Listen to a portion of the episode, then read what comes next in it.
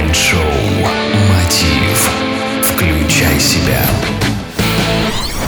Здравствуйте, уважаемые радиослушатели! В эфире Mind Show Мотив «Включай себя». И с вами я, Евгений Евтухов. Сегодня мы с вами поговорим о том, как перестать жаловаться. Наверняка многие из вас сталкивались с людьми, которые постоянно жалуются на жизнь, на погоду, на работу и иногда даже на несущественные пустяки. Подобные моменты вызывают у нас негатив и чувство надежды, что однажды люди перестанут ныть.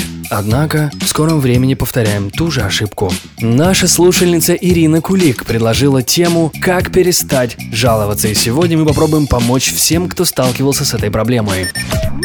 Задумывались ли вы над тем, что если каждый из нас хотя бы на день прекратит плакаться на нерешенные и несуществующие проблемы, качество жизни значительно улучшится? Интересный факт. Уилл Боуэн, священник, провел следующий эксперимент. Людям, желающим изменить свою жизнь, он предложил надеть обыкновенный фиолетовый браслет и на протяжении 21 дня жить без сетований, критики и недовольств. В том случае, если человек в течение этого периода нарушал правила, он был обязан переодеть этот браслет на другую руку и начать отсчет 21 дня заново. Эксперимент для каждого человека продолжался до тех пор, пока браслет не пробудет на одной руке на протяжении 21 дня. Эффект оказался ошеломляющим. Люди невероятно изменились, и их близкие, видя такой результат, стали подключаться к этому эксперименту. Почему люди жалуются? Причин, как оказывается, не так уж и много. Одна из главных – инфантильность. Между преодолением трудностей и возможностью пожаловаться и получить сочувствие такие люди, пожалуй, выберут второе. Второй не менее важной причиной является боязнь ответственности. То есть, когда человек выливает свой негатив еще на кого-то, он как бы делит его надвое. Третьей причиной является скука, ведь жалуясь, человек автоматически оказывается в центре внимания.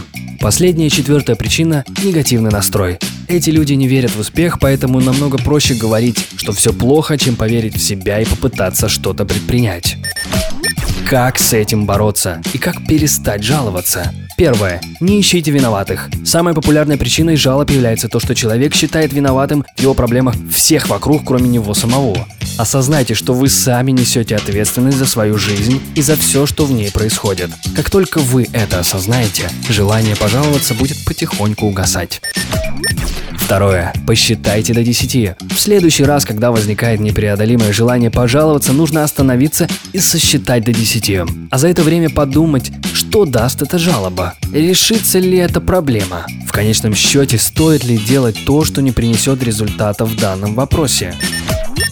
Третье. Используйте принцип проблема решения. Исключите из этой связки промежуточный пункт «жалоба». Ведь именно этот пункт занимает время, но не приносит результата. Четвертое. Будьте внимательны. Учитесь замечать прекрасное. Настройтесь на позитивный лад. Ведь постоянное нытье создает атмосферу мрака. А именно наша внимательность к прекрасному и будет тем самым лучиком света.